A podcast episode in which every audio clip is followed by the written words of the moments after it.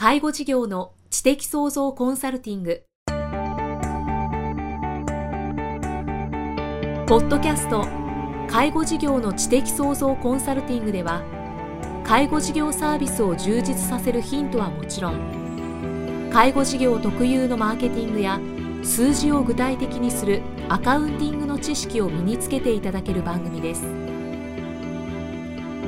番組では脳の専門家である長谷川芳也がビジネスにおける脳の使い方もお伝えいたします。このポッドキャストは成熟期衰退期に向かう介護事業を継続発展させるためのノウハウを提供する医療法人ブレイングループがお届けします。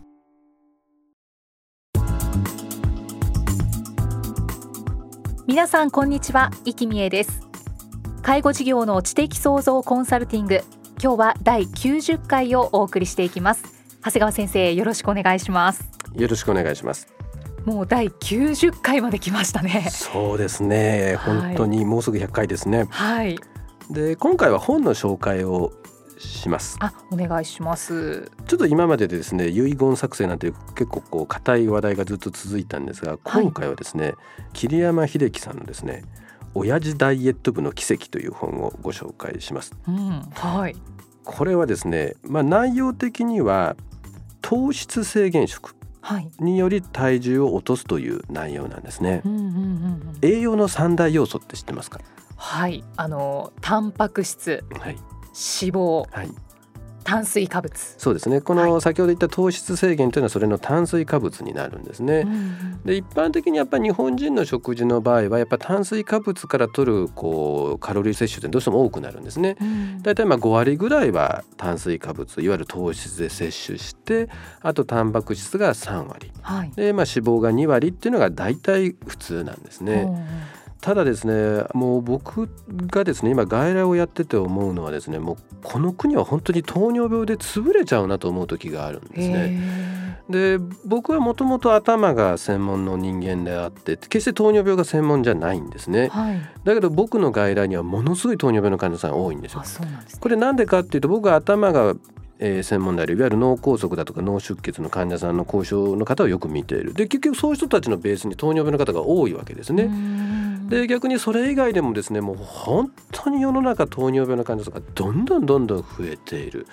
もう変なしあの糖尿病やったら医者はもう食いっぱぐれないだろうと言われてるぐらいなんですね。それほどそうなんですね。でこれ皆さんね誤解してほしくないのはね太ったら糖尿病になると思ってる人いるんだけどあそれは考えがちですね。でもね痩せてても糖尿病の人もいるんですね。でこの糖尿病っていうのは基本的に何でなるかって実はいわゆるこう糖質いわゆる炭水化物の摂取方によって発症するって言われてるんですね。はい。この日本人の糖尿病人口はもう実はもう1000万人を超えています。いやそんなに。で糖尿病人口の世界ランキングでは第6位結構上ですね。そうなん。で逆にですね世界全体で考えてみてもですね、はい、成人における世界の糖尿病人口はですね2011年でですね約3億6600万人に上って、はい、逆に成人のですねもう約1割は糖尿病と言われてるんですね。でこれ今後も増え続けるっていうふうに予想されてるんですね。もう増え続けると、はい。はあ、でそういった方に、まあ、先ほど食事の摂取カロリーの半分は炭水化物って言ってるたわけなんですが、はい、実はもううちのクリニックではすでにですねこう糖尿病のコントロールが不良な方にはですねもう夕食だけは糖質取らないようにしましょうねという指導をずっとしてたんですね。はい、ですから実は僕もやってたんですけども、まあ、患者さんだとか、まあ、僕自身も含めてその他経営者の方にもですねもうやっぱりもう今普通に食事してたらもう絶対太って糖尿病になりやすくなるもんですから、もう夕食の炭水化物は取らないようにしてくださいねという指導はずっとしてたんですね。はいただまあ今回この桐山さんのですね親父ダイエット部の奇跡の中にはですねあるドクターのちゃんと監修が入ってるんですが、はい、まあ、糖質制限食としてですねまず基本はやっぱり2食は制限した方がいいですよと。うん、でどうしても短期間でこう効果を出さないといけないような場合は3食。うん、まあ1食というのはまあそれほどの効果ではないよというような指摘がされてたんですね。はいでまあ僕自身もですねまあちょっと鳥越俊太郎さんとの講演もあったもんですからもともとその体重多かったわけじゃないんだけどもまあ一回ちょっとこうやってみようかなというすごい簡単な気持ちでですね、はい、実はまあ6月1日からですね1日3食の糖質制限食まあ、いわゆるその中でもですのいわゆるスーパーですね3食やってますから、はい。うん、をちょっと開始したんですね。これ結論的にいくとですね、まあ、結構別に苦にならないっていうのが正直な気持ちなんですね。そうなんですね、うん、これねちょっと具体的なお話しするとね、はい、要するにこう結構皆さん朝何食べてるのっていうとコーヒーとパンとかっていう人いるじゃないですか。かコーヒーとパンって結構貧相な食事じゃないですか。そうですね。でそれをね朝食はですねパンやご飯食べないんです。はい、代わりにまあ変なしサラダちょっとまあ量を増やしたサラダにして、はい、まああと卵やハムやチーズっていうものをえー、取るんですね。でそこにまあプレーンのいわゆる糖分の入ってないヨーグルトを取るんですね。はい、結構これ満足できると思いません？そうですね。だってパンとコーヒーだけの人の朝食よりよっぽどバランスいいですよ。あそっか。ちょっとサラダがあって、で、要するにこうタンパク質である卵とハムがあって、あとちょっとまあデザート的というわけじゃないんだけどプレーンのヨーグルトがあると。んなんかお腹減りそうな感じはしますけど、まあ、コーヒーとパンだけって考えると量は多いですね。そうなんです結構大丈夫なんです。でこうぜひ皆さんにこう注意していただきたいのは糖質制限食ですから、はい、決してゼロにしなさいという意味じゃないんですね。で現実に正直言って炭水化物ゼロなんて不可能です。うん、ただ主食からね食事の中の主食の中のいわゆるこう炭水化物であるこうパンとかご飯をちょっと抜いてみて、まあ、炭水化物の1日の摂取量をだいたい50から60グラム以内にしませんかっていうのがこの糖質制限食なんですね。なるほど、はい、だから普通の人であれば1日まあ200から250ぐらいはきっと取ってると思うんです糖質制限糖質をね。だからそれをちょっとあの制限するだけですよっていうことなんですね。はいで僕はお昼ご飯はですねあの付属のデイサービスの食事を食べるんですがまあちょっと食堂のところにお願いして、まあ、ご飯だけ抜いてもらってその分おかずをちょっと増やしてもらってますね。まあ、ちょっとその間だけこうおやつのケーキやおまんじゅうなんかもまあ一応禁止なんですけど正直言って3食抜いてるもんですから時々機会があったら普通に食べてました。ああそうなんですね。ただねこれ糖質制限食を始めた仲間で共通してるのがね、はい、不思議と空腹感を感じないんですよね。そうなんですか。これは皆さん不思議なんですね。なんで今までおやつとかつまんどったかっていうとね、はい、例えば夕方になるとものすごい空腹感を感じてなんかつまみたくなるってよくありません、うん、ありますあります。ほんと気持ちが悪いぐらいお腹空く時あるじゃないですか、はい、あのねそんな体型とかねほとんど感じなくなっちゃうんですね。そうなんですか。これね僕が今医者としてちょっと考えてるのは、はい、これ結局血糖の上昇がないもんだから、はい、きっと加工する時に強烈なこうきっとこう空腹感を感じるのかなと。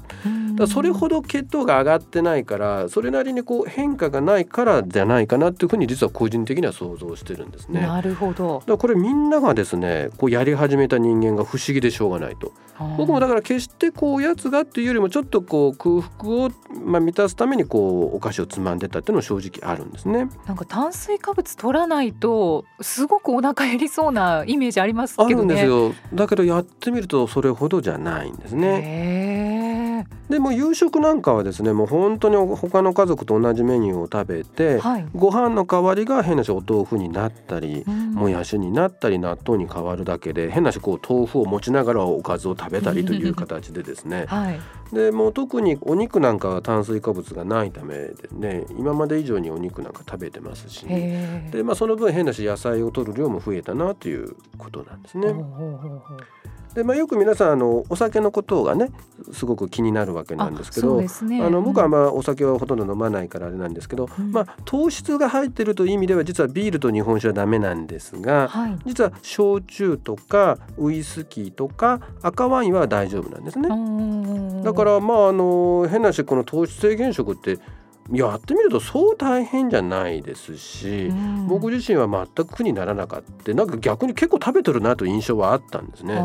ただですねなんか体重どんどんどんどん減ってってですね、えー、なんか6月30日の時点でちょうど1か月でマイナス5キロなんですよ。すご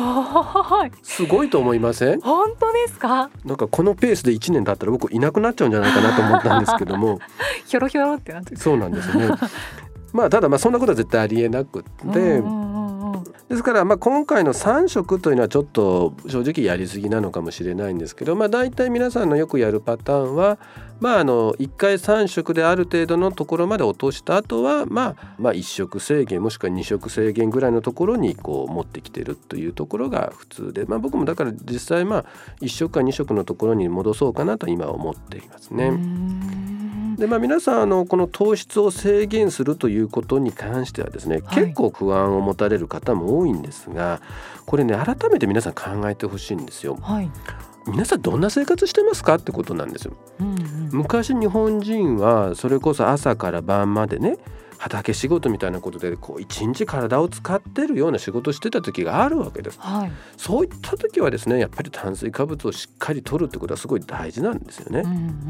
ん、で現実には皆さん体を動かしてます日々の中で。いやでも確かに重労働なんてまあ仕事によってはありますけどほとんどの人はやっぱオフィスワークとかで。そうなんです、うん、だからもう現実にこの国の糖尿病のですねこう罹患率っていうのは実はもう車の普及率と全くパラレルなんです要するに車の普及とともにこう糖尿病の罹患率も増えてるんですね。あもうそれが答えですね。もう答えなんです。だからもうこれ現代社会っていうのはね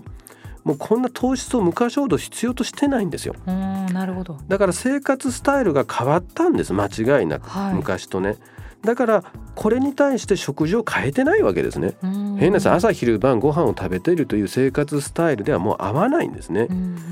だからあの僕自身はですね実はこう鳥越俊太郎さんと別に打ち合わせをしたわけじゃないんだけど実は鳥越俊太郎さんもですね、はい、病気をまあ癌をされてからですねいわゆるジムに通ってってまあ本当に72歳と思えないスタイル維持されてるんだけども実は後でお話をしたらやっぱり糖質制限食をされてるんですね。なるほどだから僕はですね、まあ、今後はこれ糖質制限食、まあ、3食がとは言いませんが、はい、最低限でも1食制限するようなことがですねこれも常識になる時代が来るっていうふうに僕は基本的にはもう確信しています。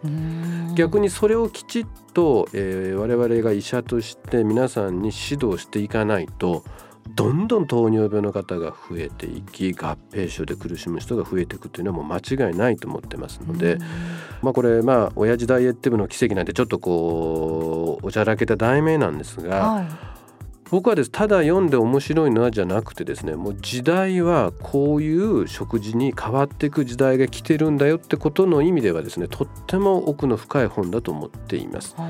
我々医者が読んでも十分納得できる内容ですので、うん、ぜひ皆さん読むだけじゃなくてですねで3食とは言いませんがせめて夜寝る前だけでもですね、はい、炭水化物を制限するという食事がこれが当たり前なんだよってことをぜひ理解してほしいと思いますね。なるほどじゃあもうこれからはご飯が主食じゃなくなるかもしれない。まああの変なし、まあ、全部食べないってわけじゃないもんですから、うん、まあ変なし朝とお昼はご飯食べても全然いいわけなんですけども、うん、主食じゃなくなるようになるんじゃなくてなくなるような皆さん生活スタイルをやってますよということなんですね。うん、だからもちろん朝から晩までですね体を使うような方の場合はもう普通に今まで通りしっかりと糖質を取っていただく必要が逆にあると思いますので、はい、まあ、そういったこう正しい知識をですねやっぱり普及させていくというのも、えー、我々の仕事かなというふうに思ってます。いやとっても興味深いお話でした。ということでお送りしてきました。介護事業の知的創造コンサルティング長谷川先生ありがとうございました。ありがとうございました。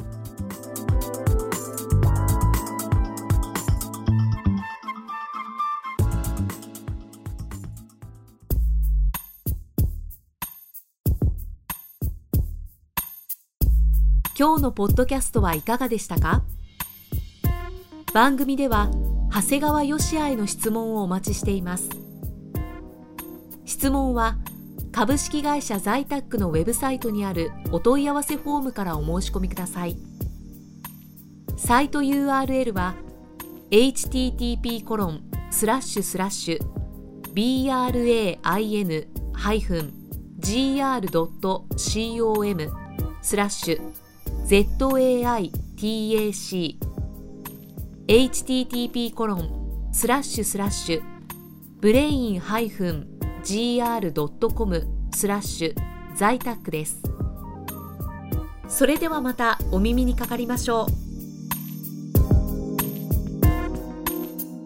この番組は提供医療法人ブレイングループ理事長